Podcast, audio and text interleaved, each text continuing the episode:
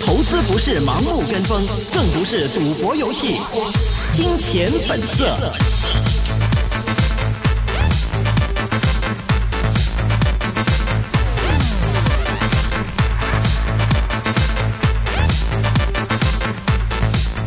那欢迎各位呢收听，今天呢是二零一六年六月六号星期的啊这个金钱本色环节呢，这是一个个人意见节目，嘉宾的意见呢只是供大家参考的。那首先呢是啊这个请燕婷来跟大家来一起讲一讲今天整个啊这个香港股市的一个表现的情况了。好，没问题。我们在今天节目的开头呢已经说到了今天港股跟沪呃跟 A 股之间的一个表现哈。其实港股今天还算可以，因为昨天我呃像下个礼拜这个周末的时候我们。看到美国的这个非农就业的数据非常不理想哈，那美国的美股的下降呢，本月加息的预期也是出现了一个急速的降温。港股今天早上有高开二十三点之后偏软，跌幅呢基本上维持在一百点以内。到午后港股突然有所倒升，尾市升幅一路扩大到收市，恒指最终是上升了八十二点，收报两万一千零三十点，时隔超过一个月再次踏上了两万一关。那沪指方面全日是。是下挫了四点，报两千九百三十四点；国指则是上升了五十五点，报八千八百六十四点。全日的主板成交是达到五百一十九点三一亿元，比上个礼拜五，也就是六月三号的时候，是减少了百分之十三点五四。我们看本月的这个加息预期啊，出现了一个大幅的降低，美元就走低，金价有所上升百分之二点五，金股的这个开市就看到了凌厉的一个升幅了。比如说像个股方面，幺八幺八招金矿业涨了百分之五点四五，报六块九毛六。紫金矿业二八九九上升了百分之四点四八，报两块三毛三。还有呢是看到这个呃三三三零上升了百分之二点零八，报一块四毛七。中国黄金呢二零九九是上升了百分之五点六二，报十三块五毛二。部分这个收息股的表现啊还是可以的。我们看收息收租股方面，像比如说电能上升了百分之一点三九，报七十六块五毛五。呃，香港电讯呢是六八二三，更是上扬了百分之一点四三，报十一块三毛四。还有这个房托股方面，领展方面是上升了百分之零点八三，报四十八块五毛。宏富产业方面呢是微升了百分之零点六六，报三块零六分。今天我们之前也讲到过地产股方面哈，今天会有一定的这个强势。九仓方面呢是获得美银美林的一个唱好，升评级到买入，以及目标价上调到了五十三块钱，全日是上涨了百分之五点二，报四十五块五毛五。母公司这个惠德丰呢是上涨了百分之三点七一，报三十六块三毛。标普方面则表示说，像常识这个杠杆低以及近日较少的一个并购活动呢，在下行的这个周期具有最大缓冲的能力走上了百分之一点九三，报五十块两毛五。而恒隆地产方面则是也有上扬百分之一点八六，报十五块三毛四。好，现在我们已经连接在线上的是来自海盐资本的创始人、基金经理黄志宏先生。黄先生您好，黄先生您好，主持人你们好，嗯。今天的这个市场的话，您怎么看？今天这个成交量的话也比较的少啊，是蛮缩量的。现在是不是这个市场比较淡定，还是在等待这个 A 股是否能够加入到 MSCI，然后再确定这个市场之后是不是正式的转暖呢？你怎么看？啊，我觉得因为星期五晚上的这个呃就业指数的美美国的这个市场比较弱，这个是这个周末大家都在讲这个是如何的低于市场的预期，所以我觉得，所以我觉得。呃，因为这影响到这个联储，美联储六月份会不会加息？嗯，然后呢，所以今天我觉得港股好像也，呃，也也很难，就是有一个，虽然我们已经到了六月份了，但是也很难一个短期内的一个呃大反弹吧，这是我个人认为。啊，那我们其实基金自己呢，现在关注的比较多的是一些呃并购，我们叫做特殊事件事件的一些。呃的一些机会啊，所以今天也想跟听众们分享两个这个我们在看的两个两个呃并购的这个案例。好，请讲哪两个机会呢？啊，第一个我觉得呃是大兴金融啊，四四零代码是四四零，然后在上个星期四晚上，公司宣布以八十亿的港币呃这个价格卖把旗下的保险业务卖给了一个深圳上市的。呃，一个叫做福建泰投的投资公司，嗯，大兴金融可能大家也呃知道，其实是大兴银行，呃，也是在香港上市的一个公司，二三五六，所以大兴金融是大兴银行的母公司，占股百分之七十五。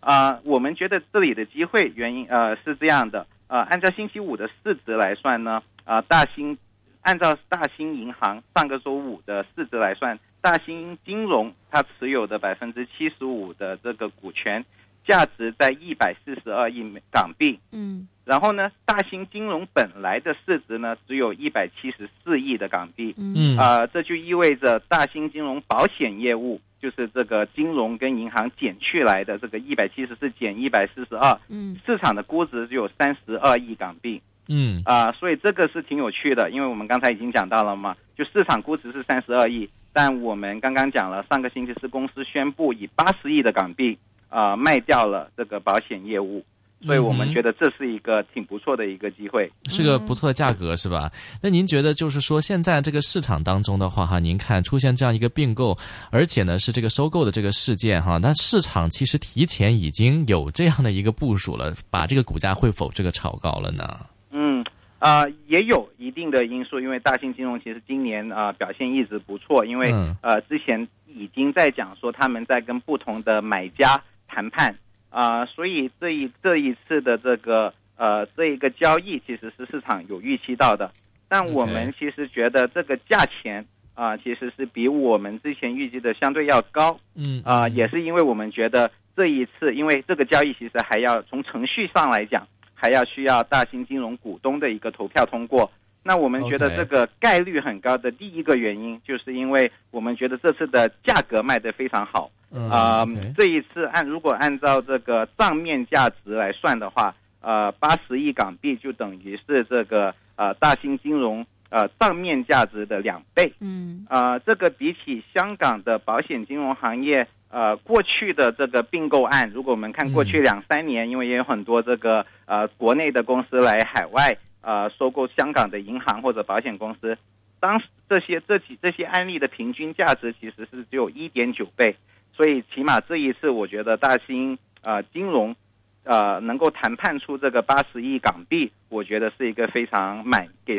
给股东非常满意的一个一个答卷。嗯，但是我们其实看到，像呃六月头六月一号还是二号，关于东亚银行那个些裁员的一个新闻，其实对于整体的银行业来说。好像现在未必是一个比较好的对压力是比较大的，所以您对于这个大型金融的一个看好，仅仅是关于这个个股方面的一个并购的这样的一个呃个案吗？还是说对于整个银行板块也同时看好呢？嗯，这个这个，因为上呃刚才讲到东亚银行，上个星期好像也每天的这个本地媒体都在讲，因为这个毕竟东亚银行在香港的这个作为一个本地银行，嗯，呃还是有非常有指标的作用，对对，无论是在资本市场或者是。我们普通老百姓其实是非常关注的，因为他们上个星期宣布了这个在旗把旗下东亚证券在香港的零售管呃网点都会关掉，那更加可能能上到头条的就是他们裁员一百八十人，那人对这个在香港什么时候说在现在的宏观条件，如果说裁员这个肯定能上头条，对不对？啊，我们自己呢是这样觉得的，我们觉得因为。现在从我们来看，还不是特别清楚这个大新银行的业务会不会也会面临这个下坡路，或者是跟东亚银行一样类似的挑战啊。所以，我们作为一个基金，我们我们其实买入的是大新金融的股票，但我们同时卖空了啊大大新银啊，我们买入了大新金融的股票，在同时卖空了这个大新银行的股票。这样的话，我们觉得是一种可以规避。啊，这个银行的业务风险。OK，所以你们是不是很看好？就是目前这个银行里的板块是吗？啊，我们更加希望能做到的，因为我们毕竟是一个对冲基呃基金，想做的只是说以三十亿的港币，就是来买下这个。售价八十亿港币的这个保险业务，然后别的事情呢，比如说市场的风险、银行的风险，我们如果能够对冲掉，那当然是最好的。是您觉得概率有多大？这个通过的这个概率？啊，我觉得是呃非常非常高 啊，因为还有一个刚才忘了提了，也补充一下，就啊因为这些收购一般是要百分之五十的这个股东通过才可以。那大股东王守业先生，就大兴金融的大股东，他已经承诺这个投了赞成票。那王先生其实持有大兴金融的百分之四十一的股权，所以我觉得这个是一个。呃，回答您的问题是一个大概率的事件。嗯哼，其实最近的这个不仅仅是这个香港的一些股票哈，包括那个内呃这个香港本地银行股，包括内银股的表现的话呢，也是出现了一定的这个上涨的区间。是因为内银的这个目前的呃市盈率太低了，然后这个热钱的话，还是希望能够逢低来去抄一下底嘛？还是说现在其实对于内银方面的话，大家并不是很担心他们的一些坏账率啊等等？嗯，我觉得这个嗯。因为我们看这个内营也很长时间了，每每当股股票往下的时候呢，大家就说这个坏账不行了。你看这个 呃，中国的坏账是不是一个纸牌屋，对不对？嗯。但如果好的时候，大家都觉得，你看这个现在呃，上个星期最抢眼球的应该就是呃二八二二那个 A 五十的那个 ETF，一下子创下了这个就是呃单入买入的量。是创下记录，那大家就说，你看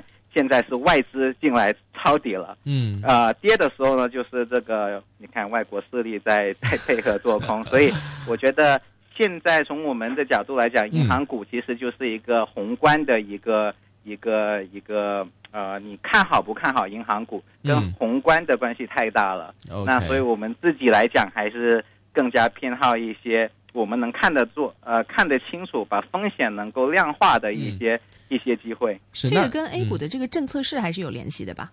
啊，是的，当然有。呃，因为大家现在市场也期望这个呃很快要宣布的这个 MSCI 究竟会不会把 A 股呃融融入这个指数里面？是。还有就是我我觉得从我们从业人员来讲，每天都看到这个呃消息说深港通。这个这几天，从这几个月变成这几个星期，到今天看的有些研究报告已经说这几天会宣布，所以我觉得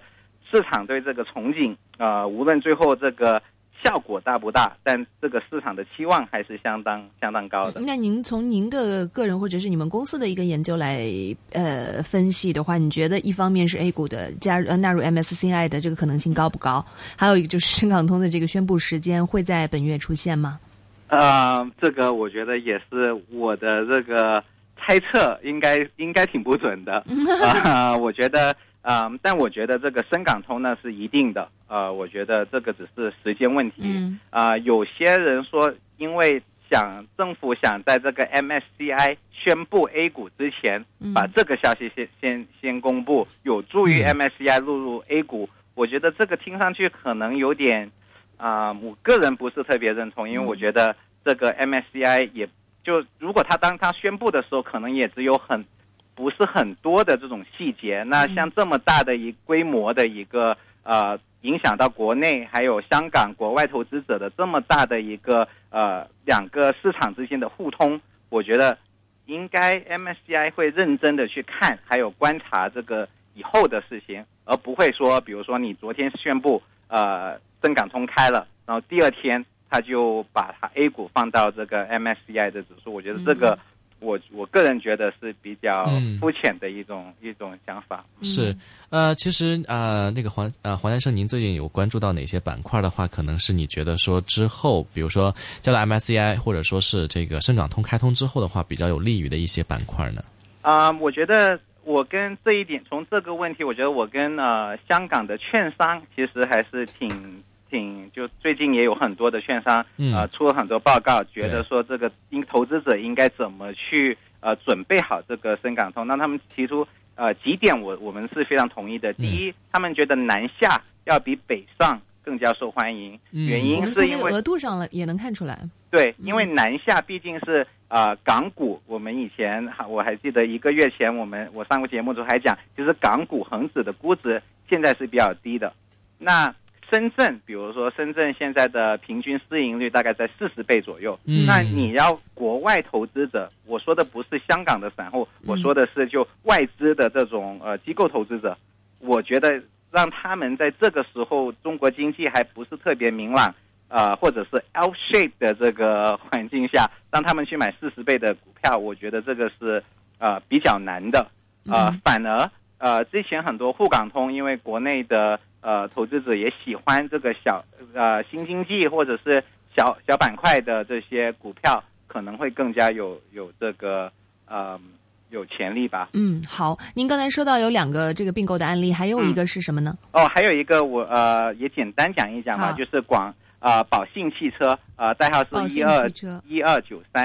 然后呢这个公司也在刚好在上个星期四晚上宣布这个呃由来自广汇汽车以每股五点九九港币。五块九毛九收购它百分之七十五的股权，嗯，啊，这个要约已经成为无条件的要约，嗯，呃，这个是什么意思呢？呃，股票现在是五块钱，那就等于说，呃，广汇汽车对宝信提出了，刚才讲了五块九毛九，将近六块钱可以买百分之七十五的股票，嗯，啊，也就是说，呃，作为股东，我们可以以每股呃四呃四点五的价格，就是五点九九乘以七十五个 percent。然后呢，卖掉我们手上零点七五的这个股，然后剩下的呢零点二五股啊，如果估值在两块钱以上就可以回本。嗯，那就比较这个是一个呃，因为刚才讲上去有一点复杂，这个也是在香港呃，据我所知历史上第二次有这种呃七十五 percent 的这个股权收购，这么大的这个规模是吗？呃，因为一般来讲呃都会把。整个公司收购掉私有化，但留七十五的原因，就是因为广汇打算继续保留这个宝信汽车的呃上市的这个平台，所以他只买百分之七十五，所以才有一个我我觉得比较有趣的一个呃套利的一个一个空间。嗯，那我们自己的话是觉得这个呃交易结束后，股票在两块钱。呃，以上还是机会非常多的，因为我们觉得这个如果用行业的平均市盈率来讲，啊，这个宝信汽车，呃，二零幺六年，啊，现在卖方分析师的预计是每股呢盈利能够有啊人民币啊两毛七，那如果用八倍的市盈率来算，啊，港币就等于说两点啊两两块五毛六这样。所以我们觉得比两块的成本还要高出将近百分之三十，嗯啊，所以我觉得我们觉得这个是一个挺不错的一个机会。是，那最今天我看这个汽车板块整体来说都不错哈，你觉得对于这个股票的一个上升趋势会有帮助吗？啊，这个坦白讲，我觉得因为这个我们叫做特殊呃事件，所以啊，今天整个板块在涨，我觉得是因为大家觉得五月份的那个汽车，因为呃每个月的八号到十号就会。呃，公布上一个月的这个呃这个销量，所以这个是大家对五月份的一个期待吧。嗯，那对于宝信汽车来讲，我觉得现在还在呃交易的的投资者呃，应该还是要根据这个呃交易结束后这个嗯股价能不能在两块钱以上作为一个判断，而不是说这个。看行业在在下来几个星期有什么重大的变化？嗯嗯，有有哪些风险吧？对啊，风险我觉得最大的一个风险就是呃，公司也不停的在跟投资者讲，就是他们现在其实还差外管局的审批。嗯，那可能在节目上呃，最近很多嘉宾也聊过这个美国上市的中概股，其实有很多相当一部分也在等外管局的审批，才能完成他们的私有化。呃，外管局其实就是管钱的嘛，就是把人民币转成港币或者是转成美金来完成这部分的私有化。啊，那从我们的角度来讲，啊，我们觉得外管局也不是说，呃，也是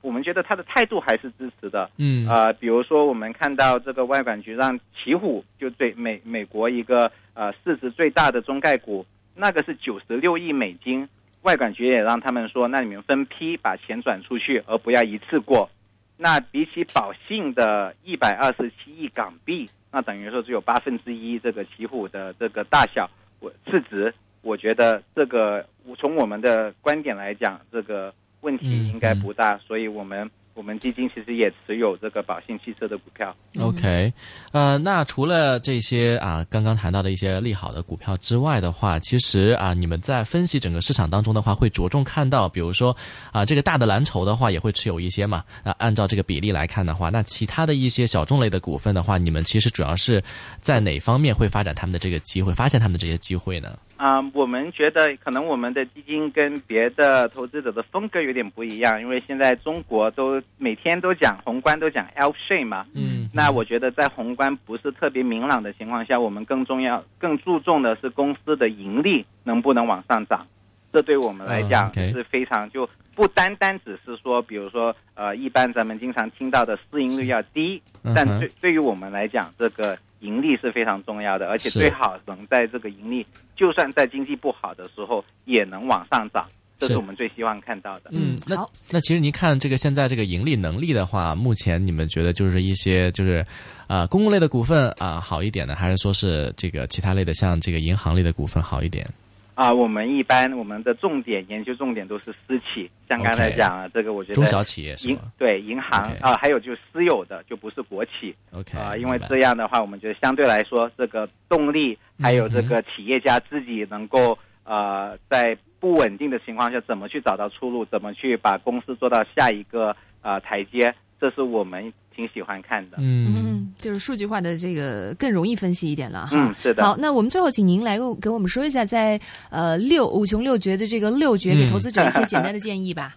啊，我觉得呃还是那一句吧，就我们刚才讲到呃深港通，我觉得。呃，港股的那个估值还是便宜的，所以我觉得这也是为什么我们看到一直有基金，呃，大批的外资也好，这个国内的基金一直南下。我觉得这个呃，过去每一个过去将近一个月，其实就算五月不好的时候，其实我们都看到他们一直在卖，所以我们对港股的后市还是非常 OK 好的。好的，行，谢谢黄先生。